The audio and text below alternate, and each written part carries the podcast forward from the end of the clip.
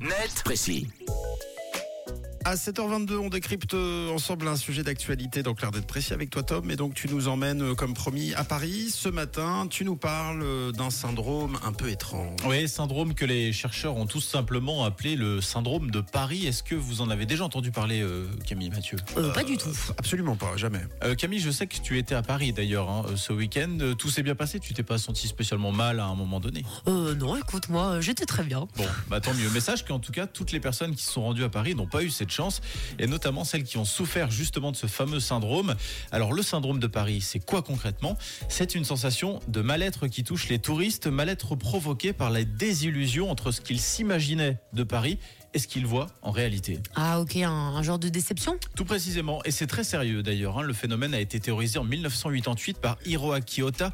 En fait, ce psychiatre japonais s'est aperçu qu'une fois sur place, certains touristes étaient frappés par des étourdissements, de l'anxiété, des vomissements, des états délirants ou encore de la tachycardie, des symptômes provoqués, on le disait, par le décalage entre l'image que les touristes se faisaient de la capitale française et la réalité.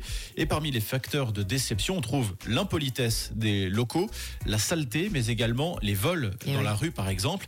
Et on estime que chaque année, une dizaine de touristes en sont victimes, en particulier les touristes japonais. Et comment on l'explique ça? Alors il y a deux choses. Déjà le fossé culturel qui nous sépare des touristes qui viennent d'un autre continent.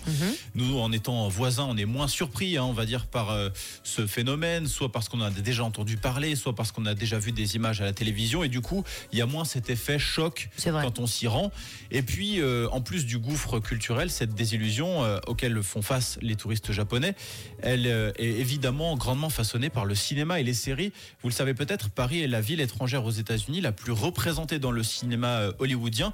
Et souvent, dans les films hollywoodiens, quand on voit Paris, tout est beau, tout est propre, tout est majestueux. Alors qu'en réalité, bah, c'est pas vraiment le cas. On a eu l'exemple euh, il y a quelques années avec la sortie de la série Emily in Paris, qui était truffée de clichés sur la capitale française. Tout cela contribue évidemment à créer un décalage entre ce qu'on s'imagine et ce qu'on y trouve. Et si ce problème est une découverte pour nous, bah, au Japon, il est relativement connu du Oui, coup. justement, face aux témoignages qui s'accumulent un peu, on le disait, la- la- le, le phénomène a été théorisé en 1988, donc il y a eu du temps finalement euh, pour s'approprier un peu euh, ce syndrome. Et donc, face aux témoignages qui s'accumulent, la nouvelle commence à se répandre et les autorités japonaises mettent des choses en place autour de ça.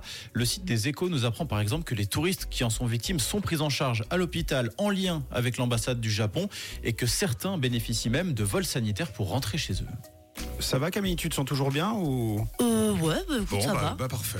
Alors, euh, pas de, pas de soucis pour, euh, pour Camille, mais, mais bon, c'est- vrai que c'est compréhensible. Merci euh, Tom, c'était très intéressant comme sujet. Vous connaissez désormais ce fameux syndrome de Paris. Vous pouvez même euh, le réécouter, le rediagnostiquer en podcast sur rouge.ch et sur l'appli, ce sera en fin d'émission tout à l'heure. Parler d'actu, c'est aussi sur rouge. Rouge.